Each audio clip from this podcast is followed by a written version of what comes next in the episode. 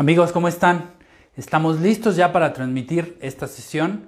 Como cada 15 días, como cada miércoles, nos unimos por estas plataformas en redes sociales, específicamente ahora por Facebook Live, para poder presentarles algunos puntos que ustedes me sugieren que podamos platicar dentro de estas sesiones. Y bueno, pues estamos ya listos, vamos a esperar unos minutitos para que se empiecen a conectar todos, para que puedan estar pendientes de esta transmisión y sobre todo pues que estén muy atentos a las preguntas y respuestas que aquí se generan. Como ustedes pueden ver, ya tenemos hoy un nuevo formato con un pizarrón en donde les vamos a ir presentando información que para todos ustedes es de interés.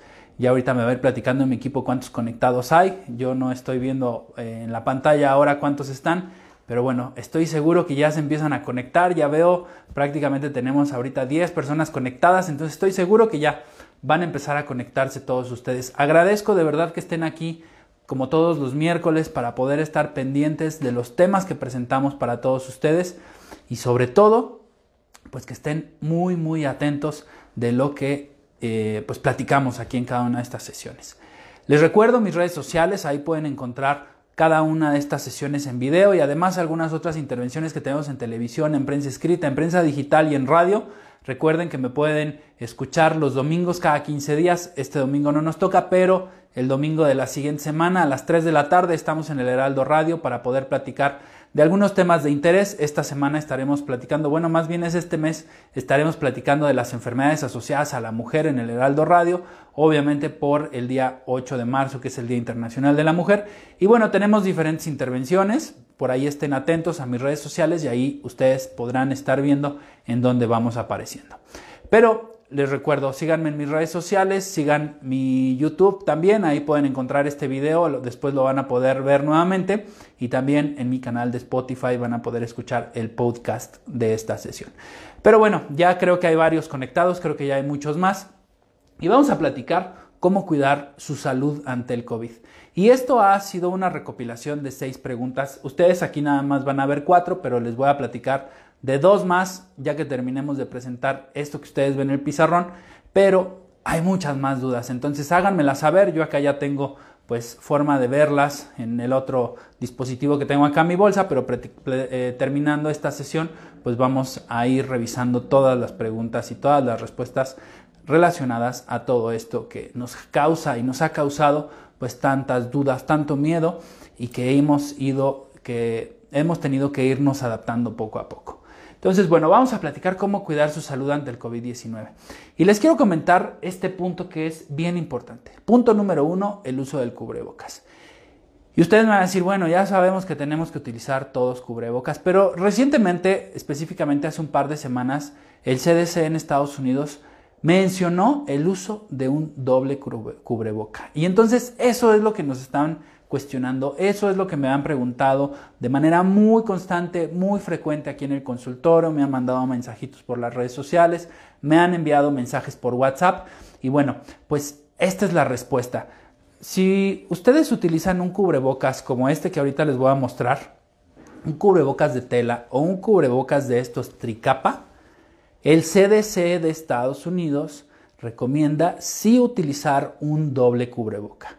Esto con la intención de generar estática, de generar una barrera específica que pueda disminuir la posibilidad de espacios abiertos o de espacios muertos y con esto disminuir la posibilidad de contagio. Entonces, si utilizan de estos cubrebocas o cubrebocas de tela, entonces sí requieren del uso de un doble cubreboca. Pero si utilizan un cubrebocas como este, de los N95, entonces no requieren del uso de un doble cubreboca, ya que este cubrebocas N95 está hecho para que se cierre, se selle herméticamente la vía respiratoria y de esta manera no quede expuesta ni la nariz ni la boca. Hay otros cubrebocas que les voy a mostrar que también pueden utilizar ustedes. Son estos cubrebocas que los conocen como 94 o eh, de boca de pescado. Ustedes los pueden reconocer porque son de esta forma, son de esta manera. Ustedes los pueden ver, se abren, tienen un doblez, se abren y parece que traen un doble cubreboca, pero en realidad es uno mismo. Estos cubrebocas también no es necesario que utilicen un doble dispositivo porque estos cubrebocas sellan de manera hermética y de manera importante tanto la nariz como la boca. Entonces, ojo. En resumen, con los cubrebocas, se utilizan cubrebocas tricapa o cubrebocas de tela, si requieren el uso de un doble cubreboca, según el CDC, y si utilizan este KN94, KN95, pueden utilizar solo uno. Bueno, siguiente punto, enfermedades crónicas. El punto no es ser diabético o ser hipertenso, el punto es estar descontrolado de la diabetes o estar descontrolado de la hipertensión. Recientemente se han publicado algunos datos que son bien interesantes, son bien importantes y justamente hablan en referencia a la posibilidad de complicaciones de los pacientes que son diabéticos o hipertensos descontrolados. El punto importante aquí que les quiero comentar es esto. Si ustedes son diabéticos o son hipertensos, acudan con su médico para controlarse de manera correcta, ya que lo que hemos visto en la complicación de los pacientes es que hay mayor posibilidad, ojo, mayor posibilidad de que se compliquen si tienen alguna enfermedad crónica no controlada. No quiero decir que si están controlados ya no hay riesgo de complicaciones, no. Pero lo que sí quiero comentarles es que si ustedes están descontrolados, van a tener mayor riesgo a complicarse por COVID. Entonces, ojo con este punto que es bien importante. También quiero invitarlos, si tienen factores de riesgo, sobrepeso, obesidad, tabaquismo, alcoholismo, sedentarismo, estrés, todos estos factores modificables pueden irse juntando como una bolita de nieve y detonar en una enfermedad. Así que es bien importante que ustedes identifiquen estos factores de riesgo y acudan con su médico a una valoración, a un chequeo preventivo para poder saber que no son diabéticos o que no son hipertensos principalmente. Ojo con esos datos porque es bien importante que hagamos actividades de prevención. El tercer punto, los espacios públicos. Fíjense que uno de mis colegas, el doctor Ramírez, a quien le mando un saludo, compartió el otro día una publicación que se generó hace, pues prácticamente hace unos días, al inicio de esta semana. Y en esta publicación se mencionaba que la mayor cantidad de contagios que hoy se tenían, según este estudio, eran los contagios que se presentaban en los espacios públicos por la gente que iba a restaurantes o por la gente que iba a los cines o por la gente que iba a los gimnasios pero sobre todo en los restaurantes, en donde nos quitamos el uso del cubrebocas, quitamos el cubrebocas y ahí quedamos expuestos a el virus y obviamente a poder contraer el COVID. Entonces, es bien importante, sé que esto va a causar mucha controversia, pero este estudio tiene mucha razón, ya que no importa la sanitización, no importa la limpieza de la mesa, no importa la sana distancia entre las mesas, y esto nos decía, los pacientes o las personas que van a los restaurantes tienen mayor riesgo de contagio. Y los datos que se publican ahí son contundentes. Por lo tanto, hay que tener mucho cuidado bajo estas circunstancias. La recomendación finalmente sigue siendo mantenernos en casa. Mantenernos en casa y cuidándonos mantenernos en casa y estar presentes de síntomas. Digo, entiendo que tenemos que salir a veces a algún lugar, que tenemos que salir tal vez a un restaurante por alguna cuestión de trabajo, o que tenemos que hacer alguna actividad, o simplemente porque queremos salir ya después de un año que justamente el primer diagnóstico del primer caso se generó el día 28 de febrero del año pasado. Entonces, eh, pues a veces ya estamos fastidiados de estar en casa y de estar encerrados y guardados. Entonces, Tengan mucho cuidado y estén pendientes de síntomas, pero sobre todo lleven a cabo actividades y medidas de prevención, ya que si llevamos medidas de prevención efectivas vamos a disminuir al máximo la posibilidad de contagios. Y bueno, este artículo justamente menciona el alto riesgo que se genera por quitarnos el cubrebocas en los restaurantes y ahí es donde se pueden generar los contagios.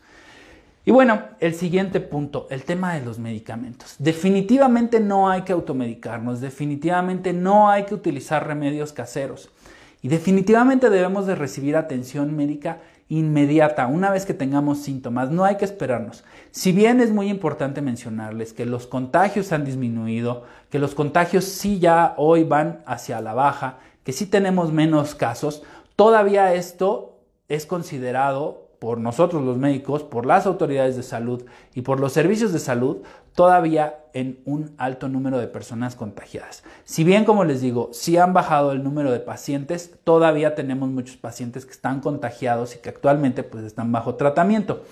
Y hemos aprendido algunas cosas. El doctor Macías, un infectólogo muy famoso aquí en México, y nada más en México, en muchos lugares de Latinoamérica y del mundo, mencionaba hace unos días en una publicación que también hizo en redes sociales respecto al uso de medicamentos. Y yo creo que vale la pena que hagamos eco de esto. ¿Por qué? Porque los pacientes se automedican y desafortunadamente muchos colegas eh, o muchas personas que ni siquiera son médicos, eh, son algunas personas que pues eh, tienen alguna formación como profesionales de la salud, prescriben medicamentos, sugieren el uso de medicamentos y de alguna manera de forma irracional han utilizado antibióticos pues a diestra y siniestra. Han utilizado dexametasona también a diestra y siniestra. Recordemos, y bueno, esto es un punto que tal vez ustedes no conocen, los antimicrobianos, los antibióticos, se utilizan para bacterias, no para virus. Si bien en un inicio pensábamos que el uso de acitromicina podría favorecer para la recuperación de los pacientes, hemos visto con lo que hemos ido aprendiendo que la acitromicina no hace ninguna diferencia en el tratamiento de pacientes COVID. La utilizamos en un inicio, pero ya hoy los estudios clínicos nos han dado respuesta respecto a ello. Y por otro lado, por ejemplo, la dexametasona, pues la dexametasona es un eh, medicamento esteroideo y justamente este medicamento tiene la capacidad de disminuir la respuesta inmune y si se utiliza mal prescrito en un paciente por COVID, podemos bajarle su respuesta inmunitaria y complicarlo. Entonces es bien importante que no utilicen medicamentos que no son prescritos por un profesional de la salud que esté certificado en el tratamiento del COVID. Y no solo certificar el tratamiento del COVID, un médico especialista que pueda tener todas las herramientas suficientes para poder diagnosticar y tratar de manera correcta a un paciente. Y bueno, les cuento, el paracetamol sigue siendo el medicamento de elección. El paracetamol realmente sí se puede utilizar, sí disminuye las molestias, como por ejemplo el dolor articular, como por ejemplo el malestar general, la fiebre, sí tiene un uso y siempre es utilizado en los pacientes COVID. Por eso le ponemos una palomita, porque realmente sí puede utilizarse.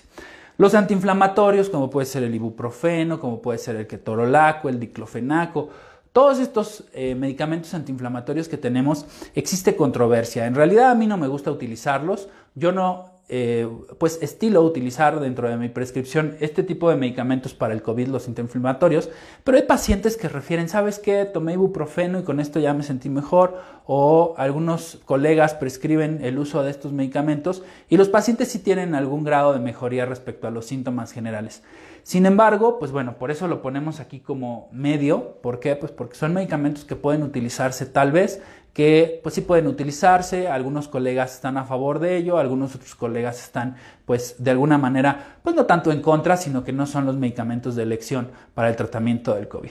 Pero lo que sí definitivamente no podemos utilizar, ya lo vimos, el uso de antibióticos. Me he encontrado pacientes que tienen uso de ceftriaxona por 7, por 14 días, no se utiliza este medicamento, les inyectan a los pacientes y lejos de una mejoría se van complicando. El uso de ivermectina eh, el gobierno de la ciudad lo usa en los kioscos, lo prescribe, pero lo que hemos visto es que la ivermectina no tiene tampoco una referencia positiva, no hay ninguna diferencia significativa para usarlo en los pacientes con COVID.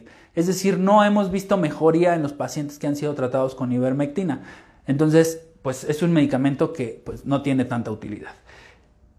Los anticoagulantes, eso también es un tema bien importante. Hay muchos anticoagulantes, de hecho, algunos pacientes llevan el uso de anticoagulantes. Tenemos pacientes que tienen 15 medicamentos en una receta. Entonces, los anticoagulantes se utilizan, pero bajo ciertas circunstancias, no en el primer nivel de atención, no en los pacientes iniciales.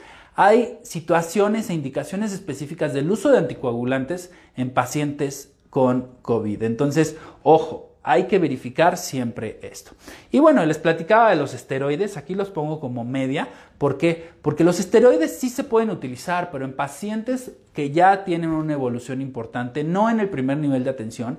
En realidad los pacientes COVID en el primer nivel de atención, con los primeros síntomas, en los primeros días, con su oxígeno algún eh, medicamento con el paracetamol y su oxígeno y algún otro medicamento sintomático pueden salir y pueden no tener ningún síntoma, controlarse de manera correcta y evolucionar de manera correcta.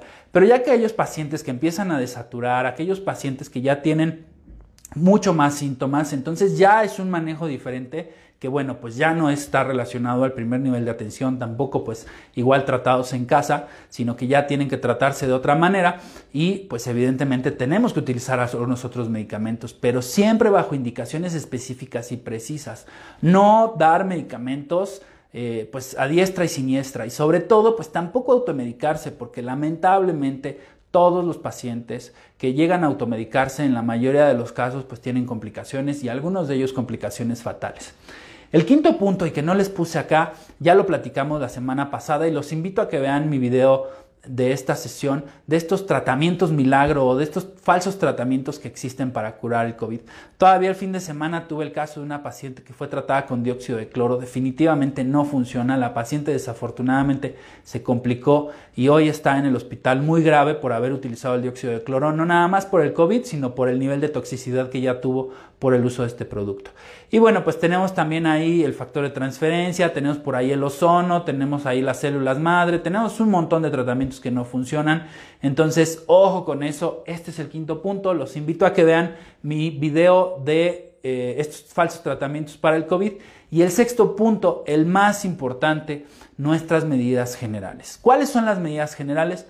El uso de alcohol en gel, lavado de manos de manera constante con agua y con jabón, la ventilación de los lugares en donde nos encontramos, el uso del cubrebocas, ya les platiqué en el punto número uno respecto al uso del cubrebocas y bueno, pues finalmente el tener una distancia, sana distancia entre todas las personas para disminuir el riesgo. Hay que tratar de quedarnos en casa. Realmente hoy estamos avanzando de manera muy correcta, estamos avanzando de muy buena forma bueno, creo que es una situación, como siempre les he dicho, no es un punto individual, es un punto colectivo. Mientras más nos cuidemos, uno al otro, pues como sociedad más cuidados vamos a estar y de esta manera vamos a disminuir la posibilidad de riesgo. Ya estamos hoy con el tema de las vacunas, el gobierno está haciendo la aplicación de todas las vacunas, sé que hay ahí puntos importantes, pero bueno, es parte de lo que tenemos que ir evolucionando, de lo que tenemos que ir pasando en el día a día y estoy seguro que pronto vamos a poder tener la vacuna ya disponible para toda la población y espero pronto también todos estemos vacunados. Y bueno, pues estos son los seis puntos que les tengo. Ustedes tienen el control ahora para hacerme todas sus dudas, para hacerme todas sus preguntas. Yo me voy a conectar en otro dispositivo que tengo acá para poder ver todas las preguntas que ustedes tengan. Entonces, por favor, eh, regálenme todos sus cuestionamientos y aquí los voy viendo para pues platicar de todo lo que ustedes tengan como comentarios.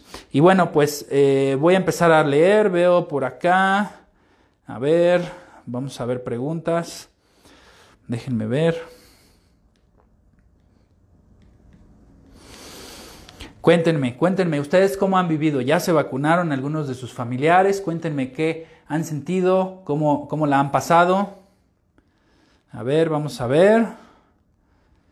Déjenme ver. Mm, me conecto por acá. Ok, a ver, aquí lo tengo, ya lo estoy viendo.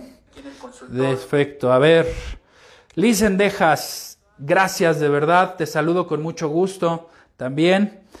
Mi estimado Charlie, gracias también a ti. Galavaro, muchos saludos también. Irving, qué gusto saludarte. Las personas que recibieron la vacuna anti-COVID pueden contagiar. Pues miren, esto es un tema que ha generado muchas dudas. ¿Por qué? Porque lo que hemos visto es que las personas que ya tuvieron COVID sin estar vacunados generan inmunidad. También hemos visto que las personas que ya tienen COVID y que son vacunados, de alguna manera pueden tener un riesgo de contraer el virus sin generar la enfermedad, provocar o producir anticuerpos y eso mantenerlos inmunes. Entonces, en teoría ya no serían contagiosos. ¿Vale? A ver, aquí me escribe Michelle Sánchez. ¿Usted puede conseguir el Tafix? Mm, ah, no sé qué es el Tafix, Michelle. Ayúdame, por favor. Eh, Carol nos dice... Está con una persona que vive en otro techo a dos metros de distancia con cubrebocas, solo quitándolo para comer. ¿Es seguro? Sí, mantener esta distancia correspondiente está perfecto y de esta manera podemos disminuir el riesgo de contagios.